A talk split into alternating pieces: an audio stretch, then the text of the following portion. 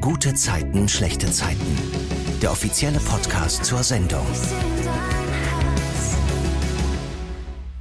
Willkommen zu einer neuen Folge vom offiziellen GZSZ Podcast. Hier sprechen wir jeden Freitag um 20.15 Uhr über die vergangene Woche, die ihr im Fernsehen gesehen habt. Und wir erfahren dann so einiges immer, was so im Hintergrund passiert ist zu dieser Woche. Ich bin Lorraine und heute spreche ich mit Wolfgang Barrow und Marc Weinmann. Bei GZSZ spielen sie Joe Gerner und Luis. Hallo ihr beiden. Hi. Hallo. Erste Frage und ähm, es ist mir jetzt sehr häufig begegnet, dass die Leute sagen, ach Mist, die Frage stimmt, ich habe mich gar nicht vorbereitet und ihr könnt jetzt richtig äh, der Shining Star sein und es anders machen. Was war eure gute Zeit der Woche? Verdammt, ich habe mich wieder nicht vorbereitet. oh Mann.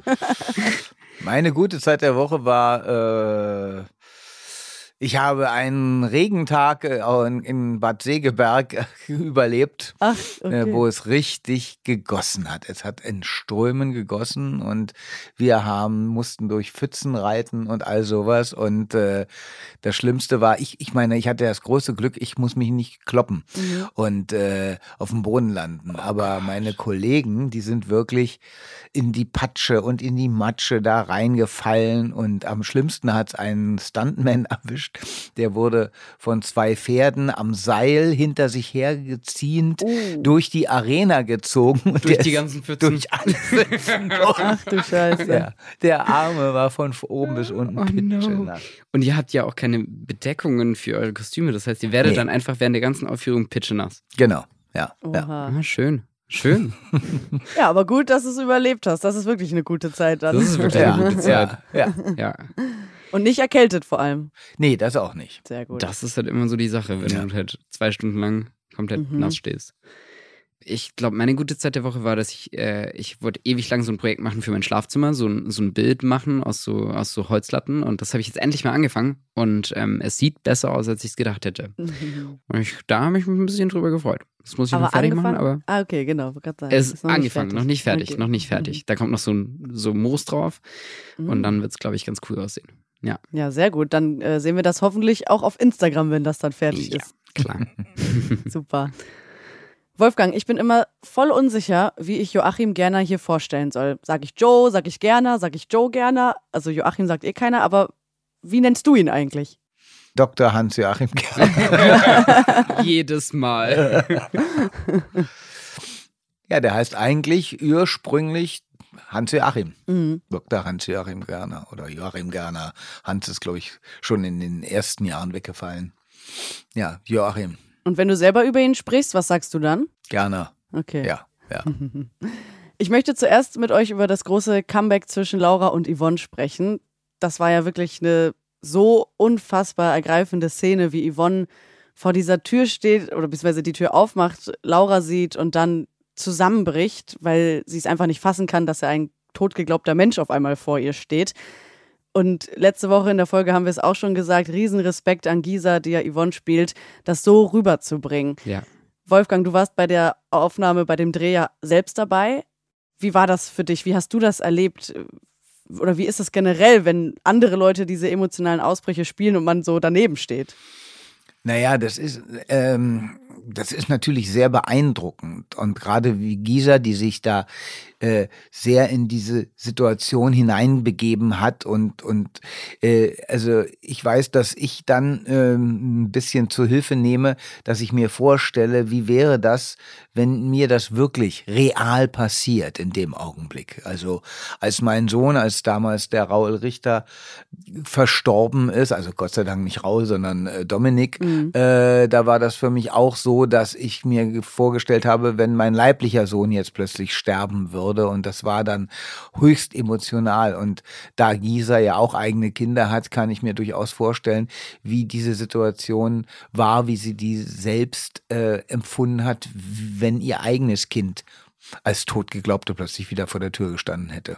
Laura und Yvonne fallen sich dann ja zum Glück doch noch in die Arme. Also Joe macht die Türe auf und äh, Laura kommt dann rein und sie sieht, okay, es ist wirklich meine Tochter, die da gerade vor mir steht. Sowas habt ihr privat hoffentlich noch nie erlebt. Das ist ja auch äh, Nein, nicht, also nicht so- an Krassheit zu übertreffen. Aber Ja. was war denn die längste Zeit, die ihr mal von euren Liebsten getrennt wart? Und vor allem, wie war dann das Wiedersehen? Mhm. Ich glaube, meine längste Zeit war, wo ich nach einem Abi auf Reisen war für, für knapp sechs Monate, sieben Monate. Und äh, da zurückzukommen war halt, also für mich auch, ich habe alle super vermisst und äh, da weiß ich noch am Flughafen, wie alle da standen und ähm, ich total am Ende war, weil es so ein langer Flug war, aber es war so schön, alle wiederzusehen und äh, ich glaube, man kann gar nicht beschreiben, was für, was für Emotionen da in dem Moment mit einem durchgehen und wie glücklich man ist. Ja. Bei dir? Na, ich war mal, äh, so, so lange war ich eigentlich nie weg. Ich war mal ein halbes Jahr in, in London, um Englisch zu lernen, also britisches Englisch. ich hatte amerikanischen äh, Englisch gelernt von amerikanischen GIs, mit denen ich um die Häuser gezogen bin, uh, in Berlin. Und äh, da war ich dann ein halbes Jahr sozusagen von meiner Familie, also in dem Fall von meinen Eltern weg. Und äh, das war dann schon wieder schön, als ich nach Hause kam und meine Mutter und meinen Vater in die Arme schließen konnte. Mhm. Aber wir haben natürlich auch immer telefoniert. Äh, sowas wie heutzutage mit dem Computer, dass man dann äh, sie sehen kann mit Face. Das, ja. das, das, ging ja damals alles nicht, gab's ja, ja nicht. Nee, klar.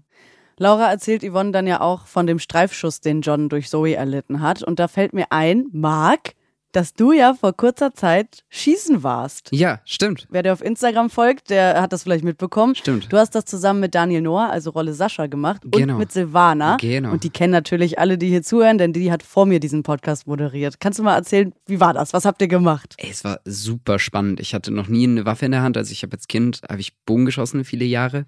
Ähm, aber eine Waffe ist halt nochmal was ganz anderes und ähm, also ich habe das nicht wirklich aus Spaß gemacht, weil ich finde, also vor so einer Waffe habe ich halt auch riesen Respekt, weil einfach diese Kraft, die dahinter steckt, also das zum ersten Mal auch zu spüren, was, was für ein Stoß und zu denken, okay, dieses Instrument, was man gerade in der Hand hat, hat so viele Menschen in der Geschichte das Leben gekostet das ist irgendwie äh, krass gewesen. Und ähm, also ich habe es vor allem deswegen gemacht, weil wenn man mal in eine Rolle irgendwie schießen muss oder sowas, dass es halt auch irgendwie real aussieht oder man weiß, wie eine Waffe sich auch so verhält.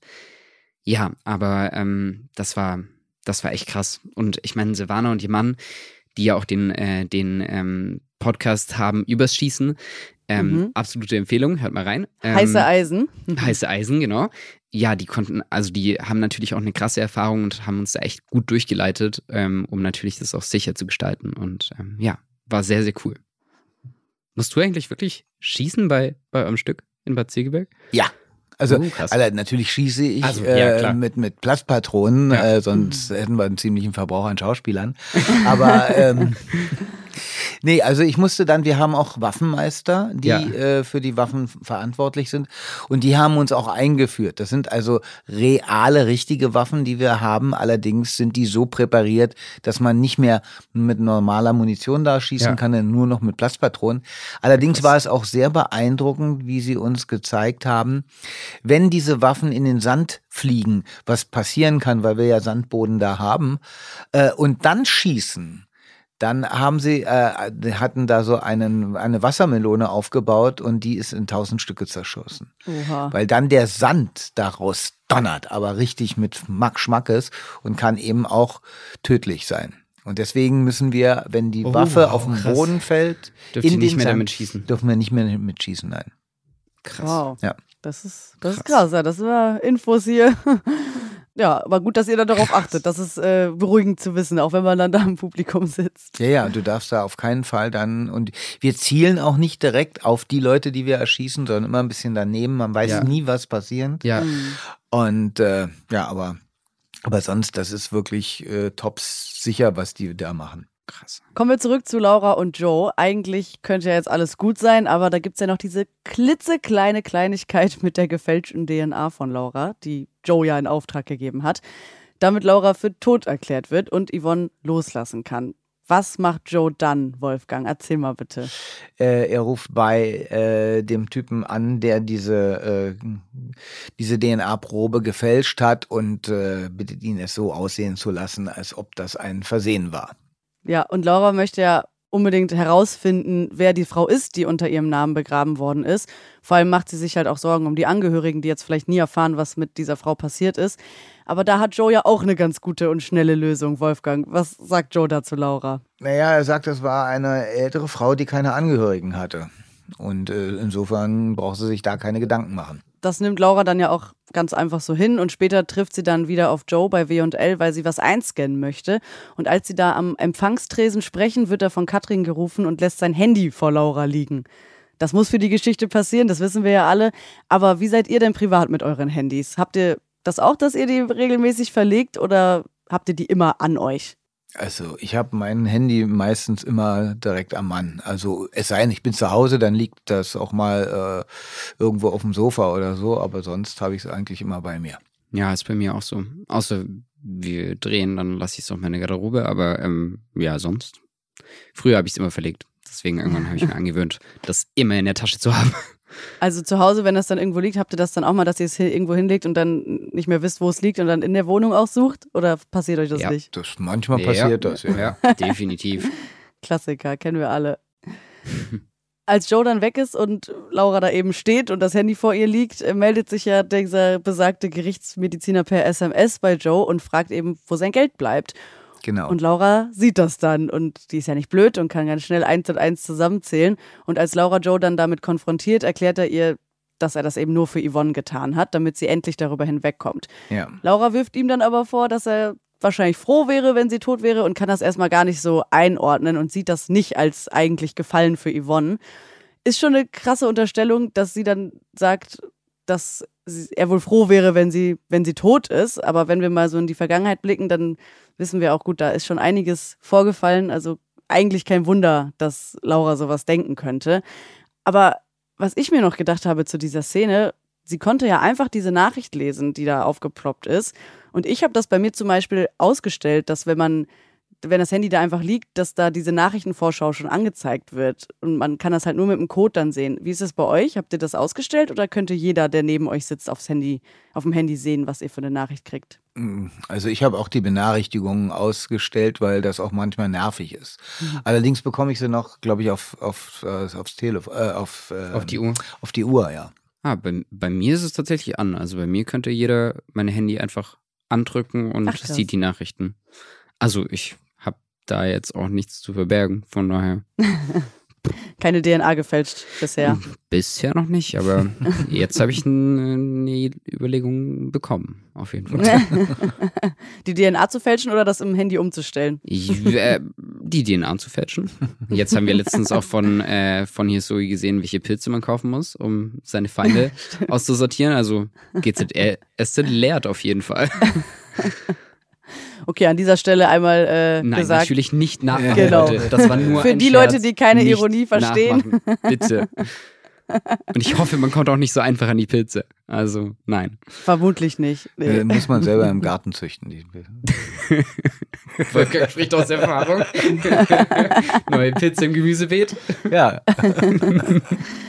Ja, selbst Pilze, die man so im Wald finden kann, sind ja oft giftig. Ne? Da ja, das stimmt. muss man schon, schon aufpassen. Aber das ist ja auch total der Trend geworden, irgendwie Pilzsammlungen so in der Corona-Zeit. Habt ihr sowas mal gemacht? Tatsächlich hätte ich da viel zu viel Respekt davor, irgendwas zu vertauschen, okay. weil da muss man wirklich, glaube ich, ein Experte sein. Mhm. Und ähm, also es gibt halt so viele, ich wohne auch direkt neben einem Riesenwald, also zu Hause bei meinen Eltern. Und ähm, da gibt es so viele Pilze und da kannst du wirklich, da gibt es minimale Unterschiede zwischen hochgiftig und klar kannst du essen. Mhm. Also ich bin immer schon beim Bärlauch sammeln so. Also ich sammle Bärlauch, aber es ist halt mhm. auch immer gefährlich mit, ähm, ich glaube, Schneeklöckchen sind es oder so, die gleich aussehen. Irgendwie so. Und die sind halt wieder hochgiftig, deswegen muss man da echt ein bisschen aufpassen. Ja, krass. Ich halte mich da zurück.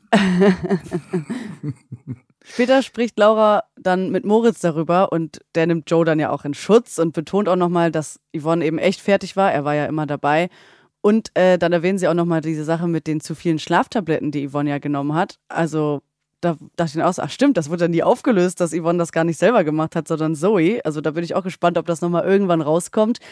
Bisher schweigt Zoe ja im Gefängnis zu allem. Und wenn wir gerade jetzt mal zum Thema Gefängnis kommen, Joe war ja schon mehrmals im Gefängnis, Luis bisher nicht. Aber wie ist es, wenn jemand im Gefängnis ist? Wo wird das gedreht? Wird das bei euch im Studio gemacht oder fahrt ihr wirklich irgendwo in eine echte Zelle? Das kommt immer darauf an. Also ich saß sowohl in richtigen Gefängniszellen oder äh, es gab auch mal ein Krankenhaus in Berlin und äh, das wurde dann umgebaut ein bisschen. Da wurden auch äh, Gefängniszellen draus gemacht. Oder wir äh, haben hier auch schon im Studio äh, Gefängniszellen nachgebaut oder ja, ja, sowas hingestellt. Okay, also vielfältig. Ja. Kommen wir nochmal zurück zu Laura. Die liest ja später dann auch noch den Brief, den Yvonne ursprünglich auf Lauras Beerdigung vorlesen wollte, aber dann eben nicht konnte, weil es ihr zu schwer fiel. Und da wird Laura erst klar, was Yvonne eigentlich wirklich alles mit all dem durchgemacht hat. Und als Joe dann später auch bei Laura klingelt, versichert sie ihm, dass sie Yvonne nichts davon sagen wird, was passiert ist mit der DNA. Und Joe versichert Laura daraufhin, dass er ihr niemals den Tod gewünscht hat und er froh ist, dass sie ihm noch eine Chance gibt. Das fand ich Ja. Sehr, sehr schön und hat irgendwie nochmal so diese Beziehung zwischen Laura und Joe gefestigt, fand ich, oder? Ja. Ja, durchaus, klar. Also im Prinzip hat ja eigentlich Gerner auch nichts gegen Laura. Er bewundert sie ja manchmal sogar schon für ihre Chutzpe, die sie hat. Aber äh, wenn es gegen ihn geht, das ist immer das Problem. Wenn er merkt, sie will ihn in die Pfanne hauen, dann wird er, wird er sauer. Aber äh, wenn jetzt Laura andere Leute in die Pfanne haut, da habe er überhaupt nichts dagegen. Und wenn, der, wenn sie ihm auch noch dabei äh, zur Seite steht, wie damals beim Special, äh, dann ist er ja auch dankbar dafür. Wo sie ihm behilflich war, äh, da äh, Gelder zu besorgen, äh, und, oder was war das? Da ist sie doch nach Polen gefahren. Ah, jo, stimmt, ja.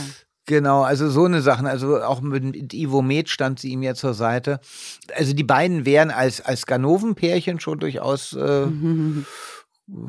ja, gemeinsam stark. Das stimmt. Ja, wer weiß. Vielleicht passiert das ja mal in, Zukunft, jetzt wo der Familiensegen quasi wieder hergestellt ist. Vielleicht äh, werden sie dann jetzt doch nochmal ein Ganoven-Team. Ja, dann haben wir aber echt Ärger mit Yvonne. ja, das stimmt. Wie ist das denn so mit zweiten Chancen? Laura hat ja Joe dann jetzt quasi auch eine zweite Chance gegeben. Wie seid ihr da privat? Seid ihr der Typ für zweite Chancen oder fällt euch das schwer, wenn was passiert ist, wieder zu vertrauen? Also ich denke, jeder hat zweite Chancen und auch dritte Chancen verdient. Und wenn man denjenigen liebt oder mag, dann verzeiht man auch viel, viel eher, als äh, wenn man ihn nicht so mag. Ja, also ich glaube, es kommt immer darauf an, was passiert ist und warum so. Aber ich glaube, prinzipiell zweite Chancen auf jeden Fall immer. Und dritte Chancen auch, wenn, wenn, wenn wirklich man merkt, dass da der Wille dahinter ist und es nicht nur irgendwie aus so einem reinen, ich entschuldige mich jetzt mal Grund ist, dann ja, auf jeden Fall. Jetzt möchte ich natürlich noch mit euch über Luis sprechen. Der trifft ja in der U-Bahn auf Johanna und dort wird ihm dann dieser Laptop-Karton geklaut, der neben ihm steht. Und Johanna schaltet ja sofort und rennt dem Dieb hinterher. Luis will auch nachlaufen, aber die Türen des, äh, der U-Bahn sind schon wieder zugegangen, deswegen kommt er nicht mehr nach.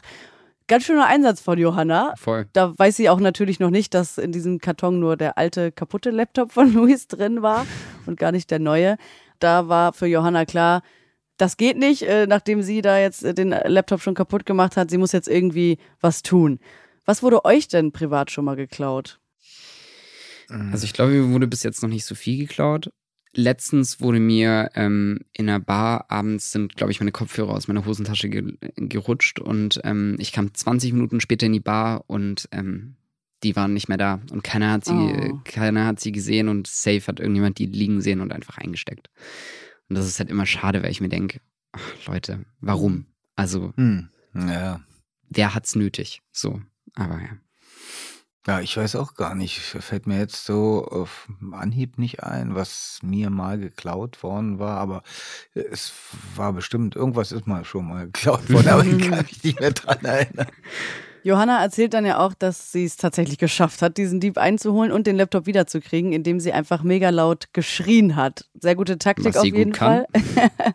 ja, würdest du das sagen? Oh, äh, also, als wir es gedreht haben, ich weiß nicht, ob es später in der Folge, ich muss die mal nochmal anschauen, aber ob es runtergepegelt wurde, aber Alter, war das laut. Ich weiß nicht, ob du Charlotte jemals schreien gehört hast, aber huh, die, ich, also die Reaktion, die da drin ist, die war eindeutig echt, weil ich so, weil sie war in den Proben immer so, ja, also ich würde dann hier schreien und ich dachte so, ja, okay. Und dann drehen wir die und Alter, war das laut. Alter. Ich habe mich so erschrocken. Ja, also das kann sie. Na, ich bin äh, mal äh, auch, ich war mal in einer Situation, war mit einem Freund zusammen und da waren wir am Savini-Platz und plötzlich raste da ein, ein junger Mann an uns vorbei und ein anderer rannte hinterher und aufhalten, halt, stehen, halten, und, schnell, und so. Und dann bin ich hinter dem hergerannt und äh, da hat mich aber mein Freund dann zurückgehalten und er hat gesagt, nee, lass das, das ist. Und in, insofern war das ganz günstig, weil ähm, wenig später verschwand der dann, äh, also der, der Dieb oder was auch immer das war. Und der andere verschwanden dann in der U-Bahn und äh, da hörte man dann Schüsse. Dann hat offensichtlich Uh. derjenige, der verfolgt wurde, eine Pistole gezogen und hat geschossen und hat auch äh, seinen Verfolger wohl angeschossen zumindest. Alter. Krass. Was kommen hier für Geschichten? Also da muss man echt könnte auch so eine GZSZ-Folge sein. Ja, echt. Krass. Zum Glück bist du nicht hinterhergerannt. wirklich. Ja, ja, also da kann ich auch meinem Freund da wirklich dankbar sein. Mhm. Ja, manchmal hat man dann vielleicht so eine Eingebung und denkt sich, nee, lieber nicht und am Ende hat sich's gelohnt. Hatte, ha- Habt ihr noch mehr solche Momente? Ich finde sowas ja richtig spannend. so Butterfly-Effekts. Also ich hatte, ich hatte einmal so einen Moment, pff, keine Ahnung, ich bin äh, da, wo, das habe ich auch schon mal erzählt, wo, wo mein Kinderzimmer gebrannt hat, Mhm. ähm, war es kurz nach Nabi und äh, das war ein Samstag und normalerweise wäre ich nie so früh aufgestanden und dann dachte ich, ähm, an dem Tag bin ich halt um sieben irgendwie aufgestanden und voll untypisch für mich und bin schon früher runter und äh, eine Stunde später ist das Feuer oben in mein Zimmer an meinem Bett ausgebrochen und ähm, wäre ich später aufgestanden, hätte ich da noch gelegen. Ah, krass. Und ähm, das war auch so ein Moment, wo ich dachte, krass, ja, äh, da hatte ich irgendwie einen Schutzengel. So. total. Ich hatte auch Ja. mal einen Sch Schutzengel. Äh, ich bin, äh, war mit der Familie äh, auf Teneriffa und da war so eine Bucht und da sind wir ähm, einfach immer nur, da kamen die Wellen und dann sind wir auch hoch in die Wellen gesprungen, einfach so pops. Mhm. Und ich habe dann äh, einen Körper gemacht in so eine Welle rein.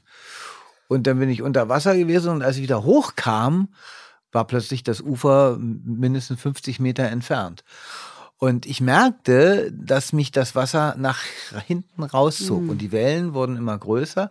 Und ich versuchte dann zurückzuschwimmen. Das ging nicht. Es ging nicht. Ich Mhm. wurde immer weiter ins Meer gezogen und über mir die Wellen. Butsch, butsch. Boah. Und dann sah ich auch meine Familie da am Strand stehen und, und, und mein Sohn und meine Frau, die mit den Armen winken und so weiter.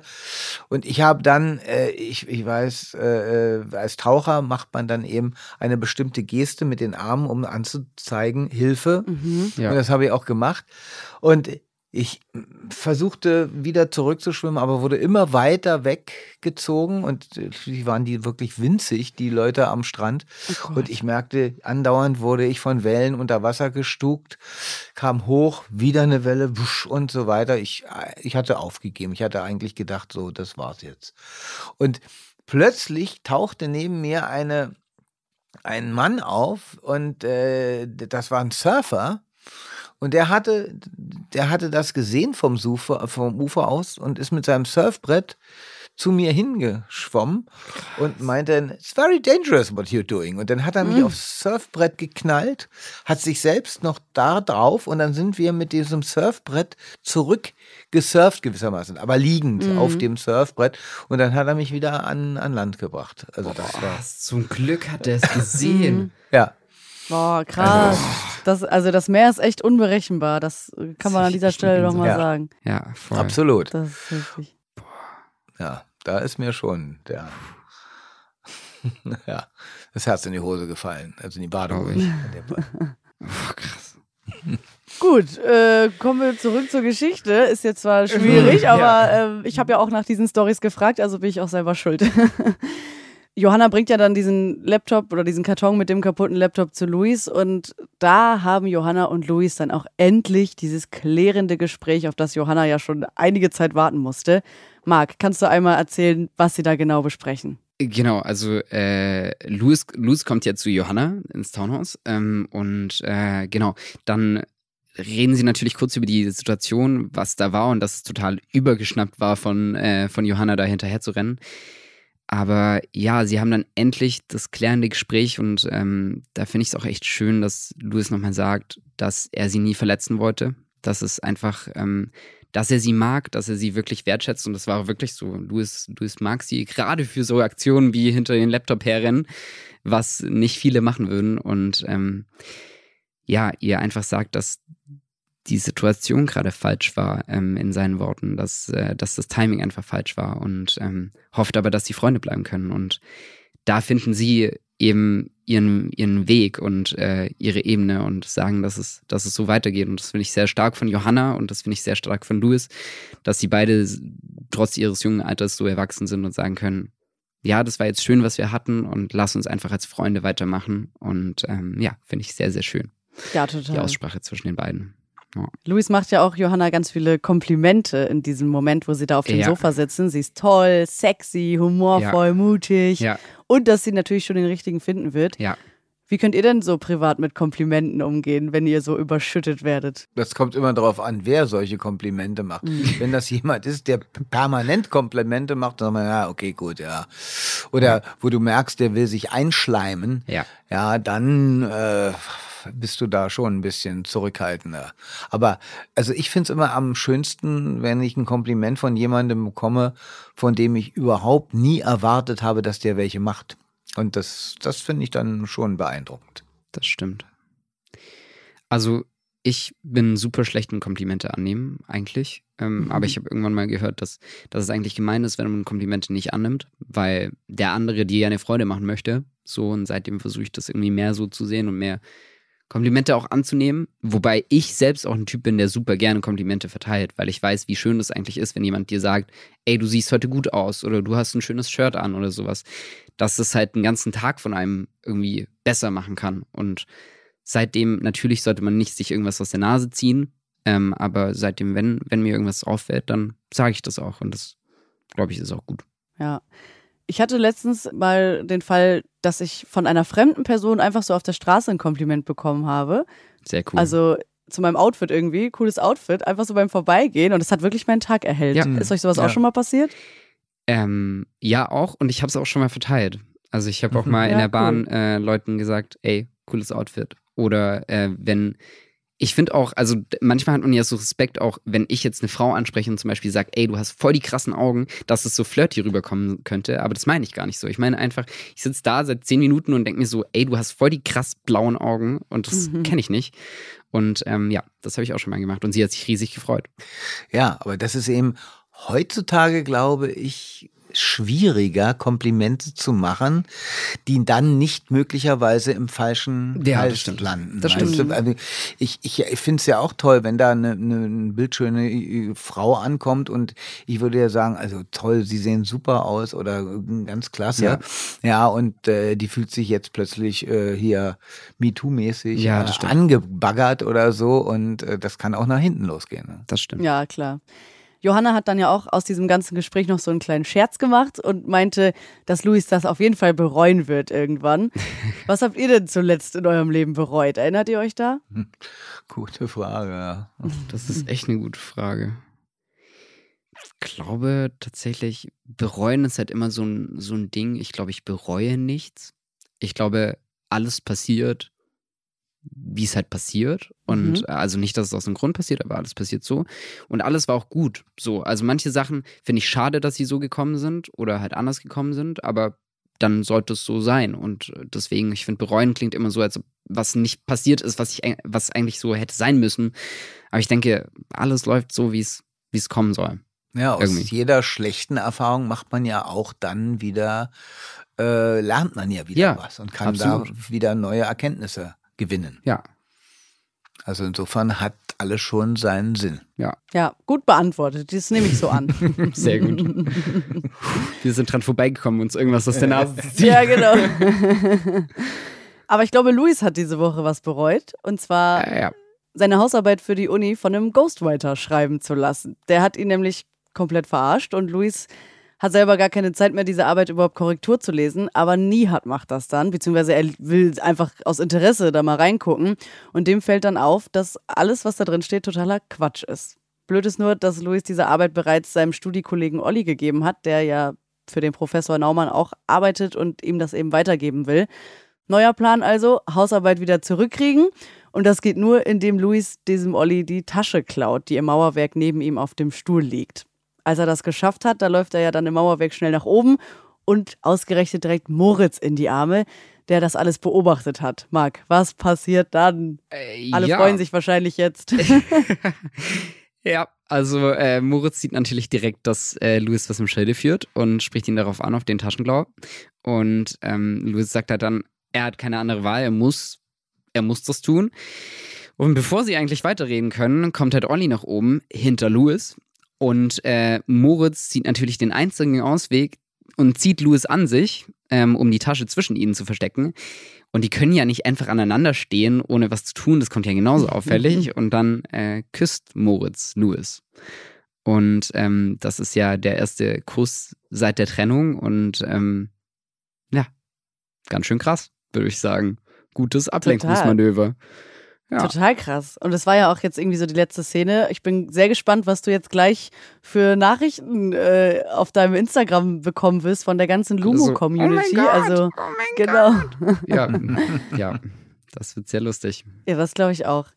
Aber ich würde gerne noch mal so ein paar Insights von diesem Dreh bekommen von dir. Wie war das denn mit dieser Tasche? Also wie gut hat das gehalten und war sie wirklich zwischen euch noch bei dem Kuss und äh, wie oft musstet ihr das machen? Ja, also sie, sie war wirklich zwischen uns, auf jeden Fall. Ähm, und ja, also es war, es war schon komisch, also wir haben es auch öfters geprobt, weil natürlich, okay, wie, wie ist dieser Moment, weil es soll ja auch nicht so sein, als dass Moritz direkt schon denkt, okay, ich küsse ihn jetzt, sondern es soll ja eher aus dem, okay, wir haben die Tasche aneinander und dann so, oh fuck, aber das kommt genauso auffällig und dann küssen wir uns. Ähm, und dass das schön auch hintereinander passiert, das haben wir auf jeden Fall geprobt. Und sonst, ja, es, es war, also ich meine, es war ja nicht der, der erste Kuss seit langem. Wir haben ja in der Traumsequenz haben wir uns geküsst, in beiden Traumsequenzen, einmal von Moritz, einmal von Louis. Von daher, ähm, ja, und ja, deswegen, ähm, aber es war, es war ein cooler Dreh mal wieder. Ja, es war eine witzige Situation. Wir mussten auf jeden Fall auch selbst drüber lachen, weil es halt einfach so lächerlich ist, sowas zu machen. Also, ja, naja. Aber sehr, sehr cool auf jeden Fall, dass Moritz da auch an Louis Seite ist und ihm Voll, da hilft. voll. Ne? Also Da ist Louis auch, glaube ich, sehr dankbar dafür. Ja, das sieht man auch. Aber mich hat es auch gewundert, weil Moritz ist ja eigentlich ein bisschen, bisschen angepisst auf Luis, weil er ihn eben auf diesem Datingportal entdeckt hat und sich damit dachte, dass Luis offenbar wirklich gar nichts mehr von Moritz will. Ja. Wolfgang, du hast vermutlich noch keine Datingportale genutzt. Du bist ja schon sehr lange äh, in einer Beziehung und verheiratet. Aber sicherlich hattest du ja auch schon mal so eine, so eine schlimme Date-Erfahrung vor dieser Zeit, oder? Was ist so bei deinem schlimmsten Date passiert? Erinnerst du dich da an was? An meinem schlimmsten Date. Äh, naja, da, da, ich, ich habe eine Frau kennengelernt und äh, oder ein junges Mädchen damals noch. Und äh, die hat in einer Tour nur gequatscht und ich dachte, oh Gott, äh, wie kriege ich jetzt die Kurve? Wie kann ich mich jetzt elegant irgendwie verabschieden?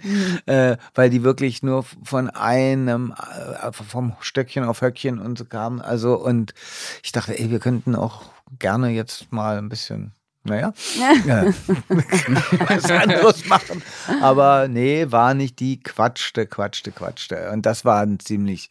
Und ich, ich, ich musste immer so Atempausen abwarten, damit ich da reinkam, um Ach. dann zu sagen, ey, du, ich glaube, ich muss jetzt aber. Da, und da war sie schon wieder. Schwierig. Ja. Und Marc, wie ist bei dir? Du hast ja bestimmt schon mal Online-Dating ausprobiert, oder? Ja, auch, aber ich glaube, das schwierigste Date, was ich hatte, war ähm, tatsächlich ein Date, was Freunde für mich ausgemacht haben. Ah. Und ähm, da war ich eh schon nicht so begeistert. Und dann äh, waren wir im Kino und ähm, ich habe so gemerkt, also erstes Date im Kino ist auf jeden Fall eine scheiß Idee gewesen. Mhm. Aber ähm, ich habe so gemerkt, ich habe einfach, einfach gar kein Interesse so. Mhm. Und ähm, dann, dann war es auch so untypisch, weil sie wollte dann mehr haben und ich war so, ich konzentriere mich auf den Film und ich schaue den Film. Und dann waren es halt einfach zwei Stunden so nur nach vorne schauen und ja, kein, keine Signale geben. Also Leute, Kino ist eindeutig nicht der richtige Platz für das erste Date. Das habe ich dann auch gemerkt. ja. Nächste Woche sehen wir dann ja, wie dieser Kuss zwischen Luis und Moritz beendet wird. Ich bin sehr gespannt, was das mit diesen beiden Personen macht und ob da nochmal irgendwie was weitergeht oder was wir da einfach zu erwarten haben. Ich, ich hoffe natürlich und ich glaube, da spreche ich gerade für diese ganze Lumo-Community, dass dieser Kuss vielleicht ein paar Gefühle wieder auferlebt und, und wir euch dann bald wieder oft äh, zusammen sehen, also die beiden Rollen. Ich möchte aber noch über ein paar andere Szenen der Woche mit euch sprechen. Nicole hat ja tatsächlich Michi und Maren beim Sex im Kiezkauf erwischt, aber sie hat nichts gesagt. Sie ist einfach wieder gegangen aus diesem Raum, als sie da stand und das gesehen hat. Und die beiden haben das ja auch dann gar nicht mitbekommen.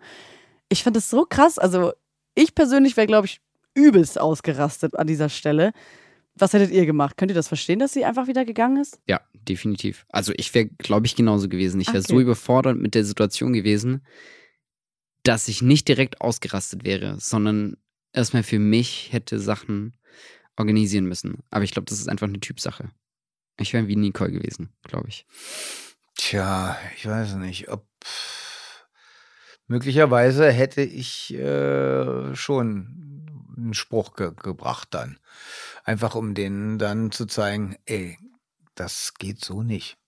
Nicole ist dann ja auch fest entschlossen, dass sie Michi trotzdem heiraten will. Und sie sagt ja auch erstmal gar nichts und organisiert dann sogar so einen früheren Standesamttermin. Und das überrumpelt Michi natürlich total. Aber er hat sich ja auch entschieden, dass er Nicole will und nicht Maren. Und das zeigt er Nicole jetzt auch. Ohne zu wissen, dass sie längst über diesen Betrug Bescheid weiß. Das äh, finde ich so komisch von Nicole. Also, ne, du hast gerade schon gesagt, Marc, es ist irgendwie Typsache und so, aber dass sie da nicht mal ihn irgendwie mit konfrontiert, dann außerhalb dieser Situation wo sie ja. die beiden erwischt. Das äh, finde ich schon krass. Das finde ich auch ein bisschen krass. Also ich würde es dann vielleicht, also ich würde es dann später ansprechen, aber ähm, ja, ich glaube, da ist einfach, ich glaube, sie ist eh schon getriggert von der Beziehung zwischen Maren und Michi. Und ich glaube, da ist einfach eine, auch eine Eifersucht hinter bei ihr so. Ich glaube, das ist so eine Trotzreaktion. So, ich will den Mann jetzt haben und wenn ich, wenn ich ihn erstmal geheiratet habe, dann hast du keine Chance mehr. So, mhm. Punkt. Und ich glaube, das ist so ein bisschen trotziges Verhalten, kindisches Verhalten auch ein bisschen. Ähm, ja, aber halt ein sehr emotional geführtes Verhalten. Und ich glaube, das kann man rational nicht ganz verstehen, aber in der Situation kann ich sie schon ein bisschen verstehen. Finde es nicht gut, aber ich kann sie verstehen. Naja, also ich kann es auch verstehen, dass jemand äh, erstmal nicht aus der Situation heraus reagieren kann. Ähm, aber ich denke mal, äh, bevor man jetzt in diese Richtung, man weiß ja nicht, welches, äh, wie stehen Maren und er jetzt wirklich zueinander. Es kann ja sein, äh, sie heiratet den jetzt und er schafft sich, äh, hat dann eben Maren als Geliebte und äh, hat dann öfter mal Überstunden oder so. Also das äh, kann ja alles möglich sein. Du ja. weißt ja nicht, wie, wie derjenige wirklich veranlagt ist, ob der gerne mal äh, Seitensprünge macht und äh, gut, wenn sie, es gibt ja auch Menschen, die sowas toll finden und sagen, ich komme mit oder so. Aber äh, auf der anderen Seite, ja, schwierig. Mhm. Ja. Dann gibt es ja auch noch den Junggesellenabschied von Michi diese Woche. Wolfgang, erinnerst du dich noch an deinen Junggesellenabschied? Hattest du einen? Oh, das ist eine gute Frage. Das ist ja schon ewig her. Also, nee, ich glaube, so einen richtigen Junggesellenabschied hatte ich nicht. Nee. Okay. Vielleicht holst du den mal nach, einfach bald. Oh, oh. Ja. Bei diesem Junggesellenabschied äh, von Michi sind ja auch Carlos und Tobias, die sich ja eigentlich momentan gar nicht gut verstehen, wegen des ganzen Navarro-Projektes bei WL und Carlos Kündigung. Trotzdem versuchen sie sich aber zusammenzureißen für Michi und das klappt auch erstmal ganz gut. Die sind ja dann zusammen angeln und dabei nicht so richtig erfolgreich, also eigentlich gar nicht. Äh, Tobias schubst ja dann ähm, Carlos aus dieser Spaßlaune heraus ins Wasser und plötzlich fällt auf, der kann gar nicht schwimmen. Das fand ich so krass, weil es einfach auch wieder so ein Thema ist, was ja so wenig in der Gesellschaft irgendwie angesprochen wird, dass es einfach viele, viele Menschen gibt, die gar nicht schwimmen können. Also toll, dass GZSZ das auch hier wieder aufgreift und irgendwie diesen Ernst der Lage darstellt. Könnt ihr persönlich schwimmen? Ja. Ja, ja zum Glück. Und hattet ihr schon mal so eine Situation? Ich meine, Wolfgang, du hast ja, ach ja klar, du hast ja gerade auch erzählt, ne? Stimmt, mit dem Meer da. Ja. Äh, aber hattet ihr auch schon mal das, dass ihr das gesehen habt, dass jemand vielleicht nicht schwimmen kann oder in Not war und ihr dann irgendwie zur Hilfe eilen musstet? Ähm, gesehen habe ich das schon, aber äh, da gab es einen Sicherheitsdienst, der schneller war als ich mhm. und insofern, die sind dann ins Wasser. Ähm, und haben denjenigen wieder rausgeholt. Und manchmal sind es ja auch äh, Kinder, also Mhm. äh, ich habe das schon mit, mit kleinen Kindern erlebt, die sich einbildeten, sie können schwimmen und sind dann ständig untergegangen. Ja. und Super gefährlich. ja.